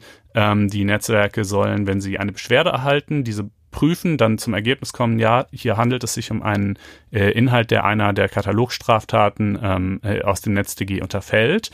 Äh, also zum Beispiel eine Beleidigung, eine, äh, ah nee, Beleidigung ist sogar gerade noch ein Sonderfall. Nehmen wir lieber eine Volksverhetzung, ähm, äh, ein Aufruf zu Straftaten, so etwas, ähm, äh, dann sollen sie den zum einen wie bisher schon löschen und zum anderen sollen sie dem Bundeskriminalamt äh, die den äh, diesen Post quasi zur Kenntnis bringen und auch die Daten, die sie über den betreffenden Verfasser haben, also Accountname, was weiß ich, E-Mail-Adresse, wenn der vielleicht seinen Namen angegeben, ja, Namen gibt man ja eigentlich schon auch an bei Twitter, dann diesen äh, und die IP-Adresse. So ähm, und das BKA wiederum soll diese eingehenden, ähm, man rechnet damit, dass es äh, äh, ungefähr 250.000 Anzeigen jährlich auf diesem Weg beim BKA eintrudeln werden. Ähm, ausgenommen sind nur Antragsdelikte. Also äh, deshalb habe ich eben bei der Beleidigung kurz gezögert, denn ähm, äh, mhm. äh, da muss ja wirklich der Beleidigte selbst äh, hingehen zur Polizei oder zur Staatsanwaltschaft und sagen, ich will, dass ihr das verfolgt. Äh, nicht nur, ich erstatte nicht nur Anzeige, sondern ich stelle Straf, Strafantrag. Ähm, und deshalb wäre es quasi auch sinnlos, das jetzt hier durch das Netzwerk zur Anzeige bringen zu lassen, weil äh, ohne Strafantrag geht sowieso nichts und wenn es einen Strafantrag gibt, dann ist die Strafanzeige wiederum inkludiert. Ähm, aber so, nichtsdestotrotz, das ist natürlich, da kommt einiges auf das BKA zu, das soll das dann auch nochmal vorfiltern alles und insoweit es das genauso sieht, dass es strafbar ist, soll es dann an die jeweils zuständigen Staatsanwaltschaften ähm, die Sachen abgeben. Äh, und äh, jetzt, äh, wie gesagt, das ist, ähm, äh, das wurde vom Bundestag und Bundesrat, also Bundestag in dritter Lesung und dann vom Bundesrat am 3. Juli verabschiedet.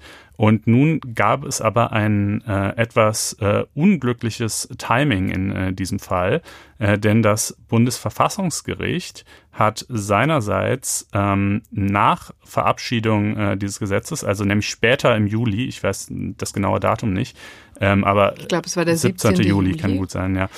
Jedenfalls haben wir das natürlich auch länglich in unserem Podcast besprochen. Genau, ne? das da, berühmte BND-Urteil. Da hat es, äh, da hat es äh, eine Entscheidung zur Bestandsdatenauskunft ähm, äh, an das BKA äh, veröffentlicht. Bei in dieser Entscheidung ging es um die, ja eben um die Bestandsdatenauskunft, allerdings gegenüber Telekommunikationsanbietern, also sprich Internetprovidern. Ne? Das ist ja etwas, was es schon seit langer Zeit gibt. Die Polizei äh, erfährt irgendwie dann eine IP-Adresse, von der aus eine Straftat möglicherweise begangen wurde und will jetzt wissen, wer steckt hinter dieser IP-Adresse, richtet sich an die äh, Telekom, Vodafone, wen auch immer äh, und ähm, äh, das äh, sozusagen, das ist eben, das meint die Bestandsdatenauskunft. Und da hat das Bundesverfassungsgericht äh, gesagt, die ist in ihrer derzeitigen Form verfassungswidrig. Ähm, das ist prinzipiell schon zulässig, diese Daten, um die es da geht, also Name, Anschrift und ähnliches, die sind jetzt auch nicht super persönlich und sensibel, ähm, äh, aber Trotzdem sind die ähm, Befugnisnormen einerseits für die Polizei, für das BKA zur Abfrage dieser Daten und andererseits für die äh, Internetprovider zur Herausgabe dieser Daten. Beides muss es geben. Stichwort Doppeltürprinzip, ja. Diese Befugnisnormen, die sind nicht in allen Punkten okay, äh, weil die teilweise es zum Beispiel schon zulassen, dass Daten herausgegeben werden von den Internetprovidern, wenn sie auch nur irgendwie im Zusammenhang mit der Erledigung polizeilicher Aufgaben stehen. Und das ist dann doch ein bisschen sehr wenig. Es müsste schon, äh, wenn es um äh, Gefahrenabwehr äh, geht, äh, dann müsste ein äh, Rechtsgut von zumindest einigem Gewicht betroffen sein, jetzt auch kein ganz so hohes, ja, aber ich sag mal, wenn es jetzt zum Beispiel irgendwie vielleicht um, keine Ahnung, einen ganz niedrigen Vermögenswert geht oder so, dann reicht das vielleicht auch einfach nicht. Ähm, und äh, wenn es um Strafverfolgung geht, also Verfolgung einer schon begangenen Straftat, dann müsste wenigstens ein äh, äh, hinreichender Tatverdacht im äh, Raum stehen, also ein, ein Anfangsverdacht quasi. Und das sind ja auch durchaus total machbare Voraussetzungen. Das ist für die Praxis ehrlich gesagt gar kein Riesenproblem, dieses Urteil. Das ich glaube, ähm, das kann, äh, ich weiß auch gar nicht, ob das jetzt äh, diese zu weitgehenden Befugnisse, ob die wirklich auch brutal ausgeschöpft worden sind. Ich glaube, meine mich zu erinnern, damals Zahlen gelesen zu haben, die eher dagegen sprachen. Aber nichtsdestotrotz, ähm, das muss halt geändert werden. So, warum, was hat das jetzt aber mit dieser äh, Geschichte im NetzDG zu tun? Naja, was. Darf ich ja, kurz natürlich. eine äh, kurze Sache noch einhaken, weil ich habe eben Quatsch erzählt. Also der 17. Juli ist richtig für dieses Urteil, aber es ist natürlich nicht das BND-Urteil, nee, genau. über das wir uns ja. eigentlich unterhalten haben. Das, da war ich eben auf dem falschen Track. Ja, ja, ja, ich hatte, ich hatte diese, diese, diese ähm, Verwirrung auch kurz, aber. Hatte glaube ich, nicht annähernd so viel äh, Wirbel gesorgt. Nee, ne? nicht, Wie, nee, ähm, nicht, nicht, das stimmt. Also das BND-Urteil war natürlich ein riesiger Kracher, aber das hier lief so ein bisschen wahrscheinlich unterm Radar. Ja, ne? aber wir hatten es auch in der Sendung. Ähm, ja. Und ähm, so, also warum ist das jetzt überhaupt relevant für diese neue Sache, die da in NetzDG passieren soll? Naja, weil das ja eigentlich fast dasselbe ist. Hier geht es auch um Bestandsdaten genauso wie die Telekom halt deinen Namen, vielleicht deine Anschrift und vielleicht noch, in dem Fall vielleicht noch deine Kontoverbindung und eben deine IP-Adresse kennt. Äh, so kennt Twitter auch so äh, über dein Kundenkonto halt so relativ ähnliche Dinge über dich. Und ähm, äh, tatsächlich wurden die Normen zur ähm, Bestandsdatenauskunft bei Telekommunika gegenüber Telekommunikationsanbietern jetzt auch ähm, in dieser, im Zuge dieser Reform äh, sehr, also nicht wortgleich, aber doch sehr, sehr ähnlich übertragen auf Telemediendienste. Also unter anderem Twitter und überhaupt eigentlich jede Webseite ist ein Telemediendienst.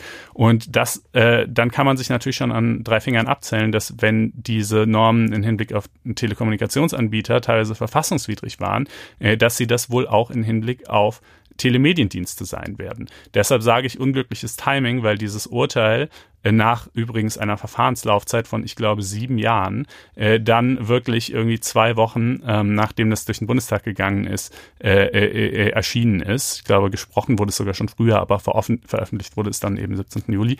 Und ähm, allerdings muss man auch sagen, die Bedenken, ähm, gegenüber der Bestandsdatenauskunft, die waren natürlich bekannt. Es gab ja die Verfassungsbeschwerde, es gab viele Stimmen der Rechtswissenschaft, die das gesagt haben. Also man hätte das schon auch ohne Kenntnis dieses Urteils irgendwie besser machen können, hat man halt nicht.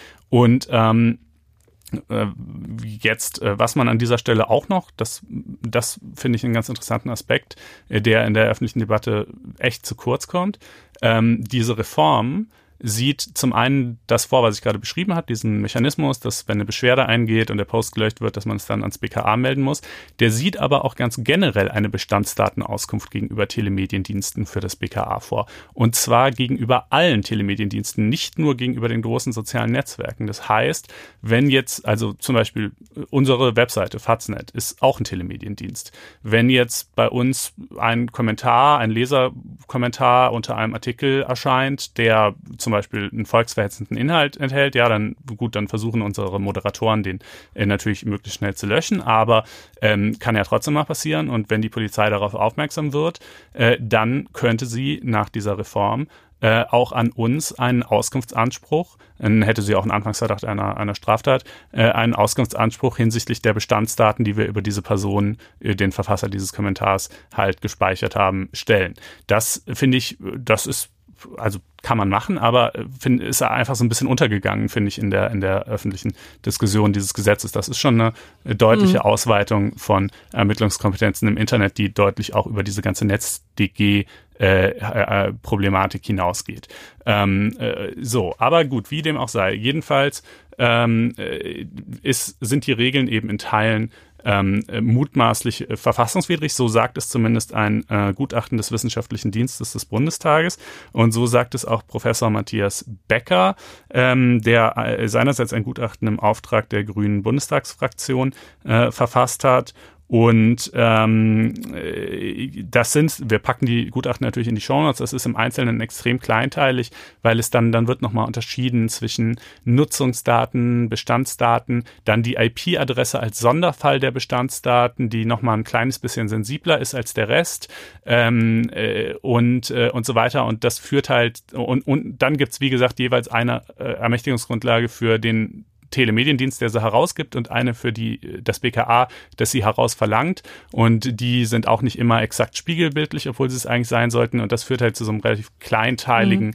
Prüfungskonzept. Das können wir hier jetzt verbal nicht in allen Details aufarbeiten. Wer es nachlesen will, kann es tun. Ähm, Fazit ist jedenfalls, es ist in einigen Teilen nach Auffassung dieser beiden Gutachten äh, auf jeden Fall verfassungswidrig.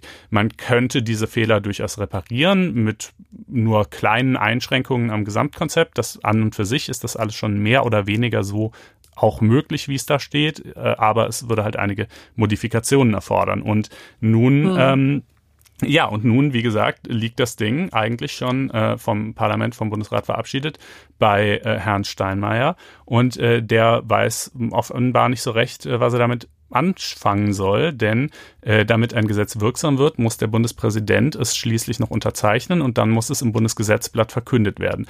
Ja. Das würde übrigens Herr Steinmeier weit von sich weisen, dass ja, er nicht weiß, ja, ja. was er damit anfangen soll. Er prüft. Er prüft genau. So ist die offizielle Linie. Und soweit ich gehört habe, ist er auch in Verhandlungen mit den jeweiligen zuständigen äh, Ministerien, also das wäre einerseits ähm, das Justizministerium, aber für den äh, entsprechenden Fall eher das Bundesinnenministerium, weil jetzt ja das Dilemma ist, eigentlich äh, gibt es ja eine Übergangsfrist bis Ende nächsten Jahres für die verfassungswidrigen bestehenden Gesetze.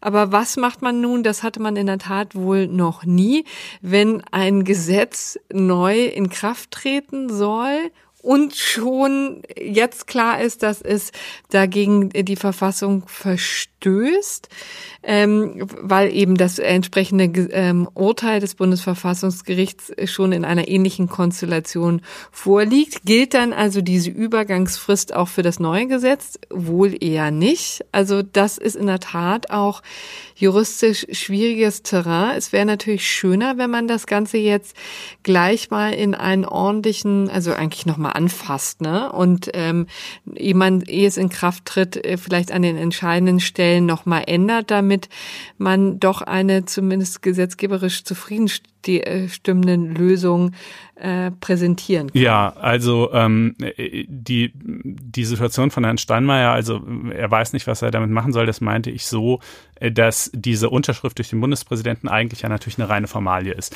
Ähm, ja. Äh, das äh, steht halt im, im äh, Grundgesetz so drin, Artikel 82 Absatz 1, die nach den Vorschriften dieses Grundgesetzes zustande gekommenen Gesetze werden vom Bundespräsidenten nach Gegenzeichnung ausgefertigt und im Bundesgesetzblatt verkündet. Ähm, äh, und äh, da steht jetzt hier nichts drin darüber, ob der Bundespräsident die auch ausfertigen muss, immer und wenn ja oder wenn nein, wann er darauf verzichten kann. Und das ist ein ganz alter Streit in der Rechtswissenschaft. Ähm, äh, lernt äh, auch jeder im Studium, glaube ich. Äh, ich habe es damals zumindest gehabt. Äh, und die einen sagen eben, Nein, der Bundespräsident muss auf jeden Fall unterschreiben, denn äh, das, äh, der ist ja, also da, das Gesetz hat zu dem Zeitpunkt ja schon Bundestag und Bundesrat passiert. Die sind ja mhm. demokratisch viel stärker legitimiert als der Bundespräsident, äh, der ja überhaupt nicht direkt, also der gewählt wird vom Volk, sondern dann eben, ne, ist halt ein äh, Amt, ist das ihm verliehen wird ähm, und es ist nur eine Person und außerdem äh, für die Verwerfung von verfassungswidrigen Gesetzen haben wir ja schließlich das Bundesverfassungsgericht. Ja. Ähm, äh, so, das lässt sich ja durchaus hören, ähm, äh, dass äh, die Gegenauffassung sagt halt, na ja, aber äh, es kann halt, erstens, wozu haben wir dann diese Unterschrift überhaupt? Zweitens, äh, es kann halt einem Verfassungsorgan, und das ist der Bundespräsident ja, nicht abverlangt werden, ein, einem verfassungswidrigen Gesetz, das er als solches erkannt hat, äh, zur Geltung zu verhelfen. Ähm, das wäre quasi diese Erwartung an ihn zu sagen, du siehst, es ist verfassungswidrig und trotzdem musst du jetzt dieses verfassungswidrige Gesetz in Kraft setzen. Das kann man eigentlich gar nicht erwarten. Naja, die mhm. Kompromissmeinung, die wohl auch die deutlich herrschende Meinung ist, sagt, äh, äh, er kann ähm, äh, äh, er kann die Unterschrift verweigern, aber nur in Fällen von offensichtlicher Verfassungswidrigkeit. Dann ist ja die Frage, was ist offensichtlich, wann ist etwas offensichtlich? Ich glaube tatsächlich, also ich meine, ich bin jetzt kein CK-Rechtler, aber ich habe die Gutachten gelesen, ich fand sie schon relativ überzeugend, einfach wegen dieser starken Parallelität äh, zu der getroffenen Entscheidung des Bundesverfassungsgerichts. Äh, es ist auch schon ein paar Mal, ich glaube, die SZ, in der SZ steht achtmal vorgekommen in der Geschichte der BRD, dass der Bundespräsident mal die Unterschrift verweigert hat. Also es ist selten, aber es wäre auch nicht einmalig. Ja, dann kommen wir jetzt zum gerechten Urteil. Das hat äh, als einziges Thema in der Woche auch mal wieder unmittelbaren Corona-Bezug. Äh, und zwar geht es um die Berufsgruppe der Prostituierten. Ähm, an, so im März, April äh, haben die Bundesländer ja bekanntlich alle Corona-Verordnungen erlassen, die ja erstmal so ziemlich alle Orte irgendwie mehr oder weniger stillgelegt haben, an denen Menschen äh, zusammenkommen, Restaurants, Hotels, Bars und so weiter und natürlich auch Prostitutionsstätten. Und dann mhm. im Zuge der folgenden äh, Monate wurden diese ähm, Einschränkungen aber sukzessive und ja doch inzwischen sehr weit äh, wieder gelockert, aber nicht für die Prostituierten. Und ähm, äh, also zumindest äh, war deren Gewerbe, es, es ist natürlich von Land zu Land unterschiedlich, aber äh, hier in den ja, hier relevanten ich wollte gerade sagen. Äh, ja, genau, also deshalb, wir können das jetzt natürlich nicht für jedes einzelne Bundesland aufarbeiten, aber in den hier relevanten Fällen äh, war es meiner Erinnerung nach so, dass ähm, Prostitution jedenfalls in Prostitutionsstätten, also Bordellen oder Massagestudios oder Saunaclubs oder so, ähm, verboten war. Ich bin mir nicht ganz sicher, ob sie es, ob ich bilde mir ein, dass so Escort-Services äh, irgendwie noch erlaubt waren, was auch nicht ganz einleuchtet, ähm, ne, diese Unterscheidung. Naja, jedenfalls die Länder haben halt argumentiert, ähm, äh, naja, erstens äh, kommt man sich hier ja nun äh, körperlich äh, sicher auf mehr als äh, 1,50 Meter nah ähm, und äh, dann äh, irgendwie äh, atmet man vielleicht auch noch äh, besonders schnell oder so äh, und, ähm, äh, und schließlich sei es auch nicht praktikabel, Hygienekonzepte äh, in Bordellen äh, durchzusetzen, insbesondere ähm, das Eintragen von Daten in äh, Gästebücher zwecks etwaiger Nachverfolgung äh, würde ja, äh, wäre ja nicht besonders vielversprechend, weil die Leute bestimmt. Ja, eh kann man sich ja vorstellen, was da eingetragen ja, wird. Jedenfalls nicht der eigene Name. Würde ich auch vermuten, in der Tat. Ähm, so, und nun haben aber eben in Sachsen-Anhalt und in NRW und auch noch in weiteren Ländern ähm, äh, Prostitutionsbetriebe geklagt und jeweils gewonnen. Ähm, äh, daraufhin haben äh, Sachsen-Anhalt und NRW und auch noch einige andere äh, Bundesländer, ich glaube vor allen Dingen die im Norden ähm, und auch Berlin, ihre äh, Verordnungen angepasst, teilweise in, in Reaktion auf die Urteile, teilweise auch in Erwartung äh, von entsprechenden Urteilen in gleichlaufenden Prozessen. Äh, und zwar, was haben die äh, OVGs also gesagt? Ähm, naja, ich zitiere einfach mal äh, das äh, OVG NRW, denn ich finde, äh, das äh, hat es schon ganz schön auf den Punkt gebracht. Also es sagt zunächst mal, äh, Maßnahmen zum Schutz der Bevölkerung vor dem Coronavirus sind natürlich grundsätzlich erstmal schon in Ordnung, ähm, aber es wurden halt in anderen gesellschaftlichen, sozialen und wirtschaftlichen Bereichen äh, diese Maßnahmen äh, sehr stark gelockert äh, und eher auf äh, Hygiene- und Infektionsschutzkonzepte gesetzt, die dann eben örtlich implementiert werden. Und äh, jetzt hier Zitat, bei den regelmäßig auf zwei Personen beschränkten sexuellen Kontakten dürfte die Gefahr zahlloser Infektionsketten, auf deren Vermeidung es dem Verordnungsgeber offenbar ankomme, wohl nicht in gleichem Maße bestehen wie bei einigen der vom Verordnungsgeber zugelassenen Veranstaltungen. Ähm, äh, und dann hier etwas weiter hinten. Es sei auch nicht ersichtlich, dass das mit dem Ausstoß von Aerosolen verbundene Risiko der Ansteckung bei sexuellen Handlungen zweier Personen deutlich größer sei als bei privaten Feiern mit bis zu 150 Personen, die zum Teil durch eine ausgelassene Atmosphäre mit Musik, Tanz und dem Konsum alkoholischer Getränke geprägt seien und nach Angaben des Robert Koch Instituts landesweit als Ursache größerer und kleinerer Ausbruchsgeschehen gelten würden. Und äh, ja, mhm. da. Das ist immer, wenn der eine Sträuch auf den anderen Sträuch zeigt mit dem Finger. Ne? Das ist so jetzt auch nicht total überzeugend, aber gut. Ich finde es eigentlich, ich finde es schon überzeugend. Also ich meine, es gibt ja natürlich diesen Grundsatz keine Gleichheit im Unrecht. Also man kann sich nicht ja. auf eine, äh, darauf berufen, dass es, dass jemand anderes was bekommen hat, was ihm auch nicht zusteht. Ähm, aber hier steht es ja den anderen zu. Also die Feiern zum Beispiel, die das Gericht hier als Beispiel äh, heranzieht, die dürfen halt in NRW offenbar, das ist jetzt vom OVG NRW das Zitat, äh, mit bis zu 150 Leuten stattfinden und das ist gesetzgeberisch so gewollt. Und wenn man das so macht, dann muss man sich halt schon die Frage gefallen lassen, äh, ob man hier nicht mit zweierlei Maß misst. Und ich glaube tatsächlich auch, dass man das tut. Und ich glaube schon auch, dass einfach so die ähm, soziale Randständigkeit von Prostitution äh, und natürlich auch das Fehlen einer, einer Lobby ähm, für Prostitutionsbetriebe und ähnliches äh, eine Rolle dabei gespielt hat, dass die praktisch als einzige ähm, äh, bis heute von den Lockerungen ausgenommen waren oder bis vergangene Woche. Ich glaube echt, wie gesagt, waren. in Berlin ist glaube ich anders und ja, ja. ich muss, da möchte ich ganz kurz ein bisschen reingrätschen, weil mhm. der Punkt ist, das ist ja nun die einzige Aktivität, die zwingend eine körperliche Nähe voraussetzt. Ja, also auch bei diesen, ich sehe ja auch total ein, dass diese Familienfeiern auch ein, Pro ein Riesenproblem sind, weil ja auch dann gleich viele betroffen sind. Aber es ist ja zumindest theoretisch denkbar, dass man das äh, mit Abstand vernünftig hinbekommt. Das ist äh, um es mal plakativ auszudrücken, beim Sex schlicht nicht drin. Ja, äh, ja. Das widerspricht der Natur. Aber des, ja, klar, natürlich.